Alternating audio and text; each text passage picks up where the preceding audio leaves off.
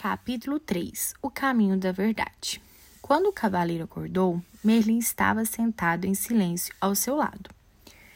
Desculpe por ter agido de maneira tão pouco gentil, disse o cavaleiro. Minha barba ficou toda encharcada, ele acrescentou desgostoso. Não precisa se desculpar, disse Merlin. Você acaba de dar o primeiro passo para sair dessa armadura. O que você quer dizer? Você verá, replicou o mago. Em seguida, levantou-se. Está na hora de você partir. Isso deixou o cavaleiro perturbado. Ele estava gostando da vida na floresta com Merlin e os animais. Além disso, parecia não ter nenhum lugar para ir. Juliette e Christopher aparentemente não queriam que ele voltasse para casa. É verdade que poderia retomar as atividades de cavaleiro e participar de algumas cruzadas. Ele tinha uma boa reputação e havia diversos soberanos que ficariam felizes em tê-lo do seu lado. Mas lutar parecia não ter mais propósito algum. Merlin lembrou o cavaleiro do seu novo propósito, livrar-se da armadura. Por que me importar? perguntou o cavaleiro morosamente. Para Juliette e Christopher não faz diferença se eu retirar ou não esta armadura. Pense em você mesmo, sugeriu Merlin. Ter ficado presa em todo esse aço lhe causou um monte de problemas. E se, e se sua situação só ia piorar com o passar do tempo. Você pode até vir a morrer de algo como a pneumonia decorrente de uma barba encharcada. Acho que minha armadura se tornou um estorvo, replicou o cavaleiro. Estou cansado de arrastá-la de um lado para o outro e não aguento mais comer purê de comida. Por falar nisso, não consigo nem co coçar minhas costas quando tenho vontade. E faz quanto tempo desde que você sentiu pela última vez o calor de um beijo, a fragrância de uma flor ou ouviu o som de uma melodia bonita, sem que essa armadura se interpusesse no caminho? Nem me lembro, resmungou o cavaleiro. Tristemente. Você está certo, Merlin. Tenho de retirar esta armadura para mim mesmo. Você não pode continuar a viver e a pensar como fazia no passado, continuou Merlin. Essa é a principal razão por que ficou encarcerado nessa prisão de aço.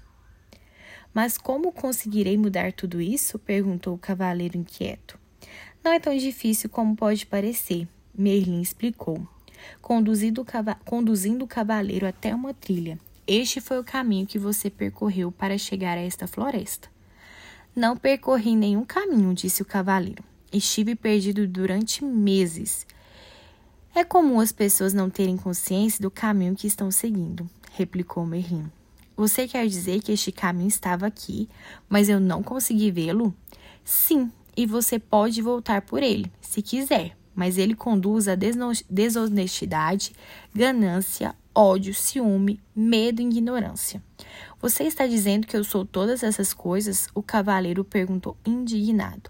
Às vezes você é alguma delas, Merlin admitiu sossegadamente. O mago então apontou para outra trilha. Ela era mais estreita que a primeira e bastante íngreme. Parece uma, sub, uma subida e tanto, observou o cavaleiro. Merlin concordou com a cabeça.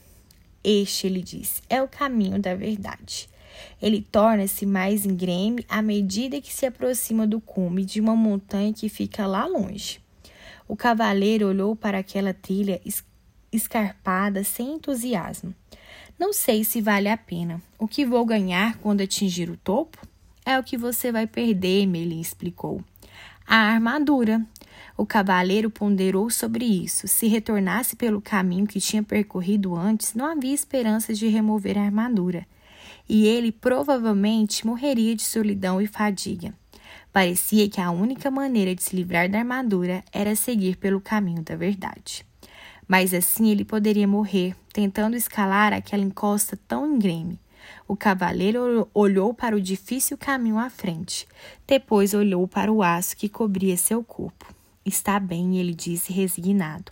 Tentarei o caminho da verdade. Merlin gostou. A decisão de seguir por uma trilha desconhecida com essa armadura pesada, atravancando seu caminho, requer muita coragem, destacou o mago. O cavaleiro sabia que era melhor começar imediatamente ou poderia mudar de ideia. Vou pegar o meu fiel cavalo, ele disse. Oh, não, disse Merlin, balançando a cabeça. Há trechos no caminho que são estreitos demais para um cavalo passar. Você terá de ir a pé. Perplexo, o cavaleiro se estatelou sobre uma pedra. Acho que prefiro morrer com a barba encharcada, ele disse com sua coragem esvanecendo rapidamente. Você não viajará sozinho, Merlin disse. Esquilo o acompanhará. O que você espera que eu faça? Que monte nas costas do esquilo? perguntou o cavaleiro, tremendo, temendo o pensamento de fazer aquela árdua viagem com o animal de fala esperta. Talvez você não possa montar sobre mim, disse o esquilo, mas vai precisar de mim para ajudá-lo a comer. Quem mais vai mastigar nozes para você e empurrá-las através da viseira? Rebeca, que ouvira a conversa de uma árvore próxima, sobrevoou o cavaleiro e pousou no seu ombro. Também vou com você. Já estive no topo da montanha e sei o caminho. Ela disse.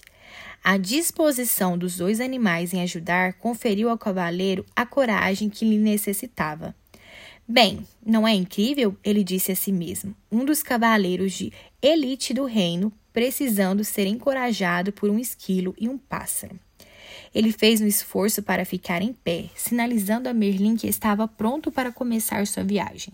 Enquanto caminhava em direção à trilha, o mago pegou uma estranha chave dourada que estava em seu pescoço e entregou ao cavaleiro.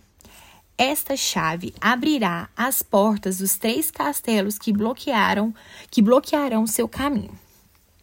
Eu sei, gritou o cavaleiro impulsivamente. Haverá uma princesa em cada castelo e eu matarei o dragão que a mantém cativa e a salvarei. Basta, interrompeu Merlin. Não haverá princesas em nenhum desses castelos. Mesmo se houvesse, você agora não tem a menor condição de resgatar quem quer que seja.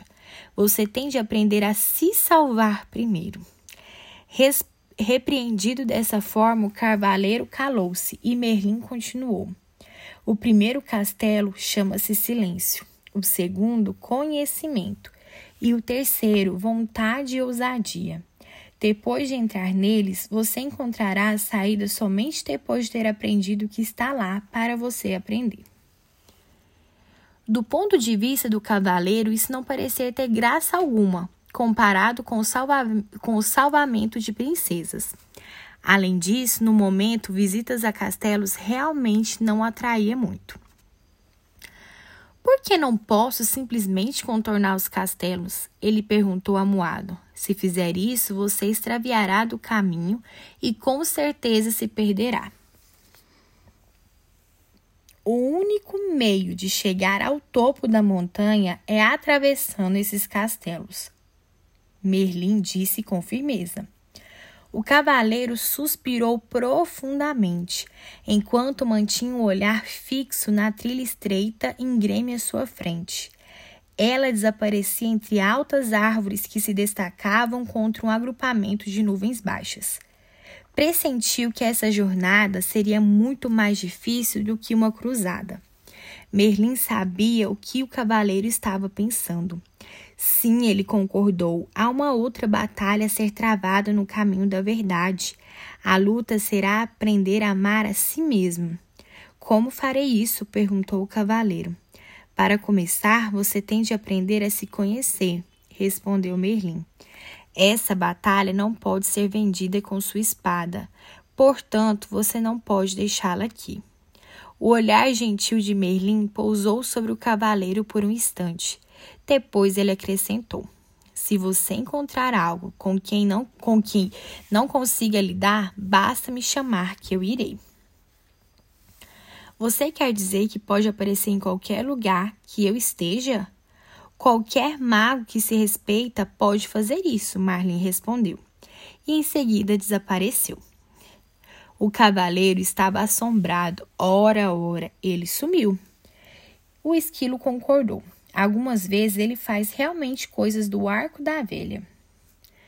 Vocês vão desperdiçar toda a energia falando, Rebeca os repreendeu. Vamos em frente. O elmo do cavaleiro rangeu enquanto ele acendia com a cabeça. Eles começaram a marcha com Esquilo na frente e o cavaleiro com Rebeca no ombro atrás. De tempos em tempos, Rebeca voava em missão de reconhecimento e voltava para relatar o que vira. Após algumas horas, o cavaleiro desmoronou, exausto e dolorido. Não estava acostumado a viajar de armadura sem estar montado no cavalo. Como já estava quase escuro, Rebeca e Esquilo decidiram que poderia parar ali para passar a noite. Rebeca voou entre os arbustos e voltou com alguns frutos que empurrou através dos orifícios, orifícios da viseira do cavaleiro. Esquilo foi até um riacho próximo e encheu, e encheu algumas cascas de nozes com água que o cavaleiro bebeu por meio do canudo que Merlin lhe dera. Cansado demais para permanecer acordado e esperar as nozes que Esquilo ainda preparava, o cavaleiro adormeceu. Ele foi acordado na manhã seguinte pelo brilho do sol nos seus olhos. Desacostumado com o clarão, ele se encerrou os olhos. Nunca antes, nunca antes sua viseira havia permitido a passagem de tanta luz. Tentava compreender esse fenômeno, quando percebeu que Rebeca e Esquilo olhavam para ele tagarelando e murmurando excitados. Empurrando o corpo até uma posição sentada, subitamente se deu conta de que conseguia ver mais do que no dia anterior e podia sentir o frescor do ar em, ao encontro do seu rosto. Parte da viseira havia rompido e caíra. Como isso aconteceu? Ele ficou pensando. Esquilo respondeu a sua pergunta não verbalizada. Esse pedaço enferrujou-se e desprendeu. Mas como? perguntou o cavaleiro. Por causa das lágrimas do seu pranto, depois que você viu a carta em branco de seu filho. O cavaleiro refletiu sobre isso. A tristeza que ele sentira fora tão profunda que a armadura não pudera protegê-lo. Muito pelo contrário, suas lágrimas havia começado a romper o aço que o circundava. É isso ele exclamou. Lágrimas de sentimentos reais me libertaram dessa armadura. Ele colocou-se em pé tão rápido como há muitos anos não fazia. Esquilo, Rebeca, ele gritou, é realidade. Vamos seguir o caminho da verdade. Rebeca e Esquilo estavam tão deleitados com o que estava ocorrendo ao cavaleiro que nenhum deles mencionou que aquela rima tinha sido tão tinha sido terrível. Os três continuaram montanha acima. Era um dia especial para o cavaleiro. Ele percebia as minúsculas partículas iluminadas de sol que se filtrava através dos galhos das árvores. Olhou de perto o rosto de alguns tordos e viu que não eram todos iguais. Ele falou isso para Rebeca, que não parava de dar saltos, murmurando alegremente. Você está começando a perceber as diferenças em outras formas de vida porque está começando a perceber a diferença no seu interior.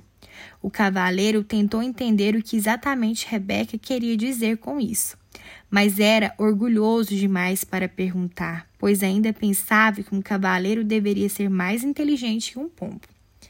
Nesse exato momento, Esquilo, que fora fazer um reconhecimento na estrada mais adiante, voltava numa carreira. O Castelo do Silêncio fica logo depois da próxima subida. Excitado com a perspectiva de ver o castelo, o cavaleiro seguiu ainda mais rápido. Quando alcançou o alto da colina, da colina já estava quase sem ar. Era verdade, um castelo emergia à frente, bloqueando completamente o caminho. O cavaleiro confessou a Esquilo e Rebeca que estava desapontado. Ele esperava uma extravagante estrutura. Em vez disso, o Castelo do Silêncio parecia com qualquer outro castelo da região. Rebeca viu, riu e disse: Quando você aprender a aceitar em vez de ter expectativas, seu desa seus, seus desapontamentos serão menores. O cavaleiro acenou com a cabeça, sinalizando que concordava com a sabedoria contida nessas palavras. Passei a maior parte de minha vida sofrendo desapontamentos. Lembro-me de estar deitado no berço pensando que era o bebê mais bonito do mundo. Então a minha governanta olhou para mim e disse que eu tinha um rosto que somente uma mãe poderia amar. Acabei desapontado comigo por ser feio ao invés de bonito e desapontado com a governanda por ela não por ela ser tão rude. Se tivesse aceitado verdadeiramente que era bonito, o que ela disse não teria tido importância. Você não ficaria desapontado, o esquilo explicou. Isso fazia sentido para o cavaleiro. Estou começando a achar que os animais são mais, mais inteligentes do que os homens. O fato de poder dizer isso faz de você um ser tão inteligente quanto nós. Esquilo replicou. Não acho que isso tenha a ver com, com ser inteligente, disse Rebeca. Os animais aceitam e os seres humanos têm expectativas. Você nunca ouvirá um coelho dizer: Espere que o sol apareça de manhã para eu poder ir até o lago brincar. Se o sol não aparecer, isso não estragará o dia do coelho. Ele simplesmente é feliz sendo um coelho. O cavaleiro refletiu sobre isso. Ele não conseguia se lembrar de muitas pessoas que eram felizes simplesmente sendo pessoas.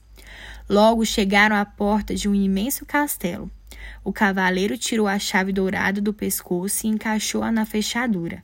Enquanto abria a porta, Rebeca sussurrou: Nós não vamos entrar com você.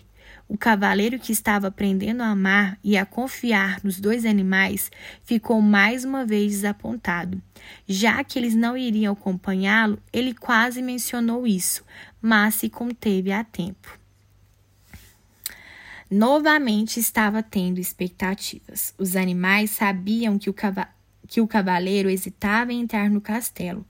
Podemos levá-lo até a porta, disse o esquilo, mas você tem que entrar sozinho. Quando Rebeca saiu voando, ela abrandou para incentivá-lo. Nós o encontraremos do outro lado.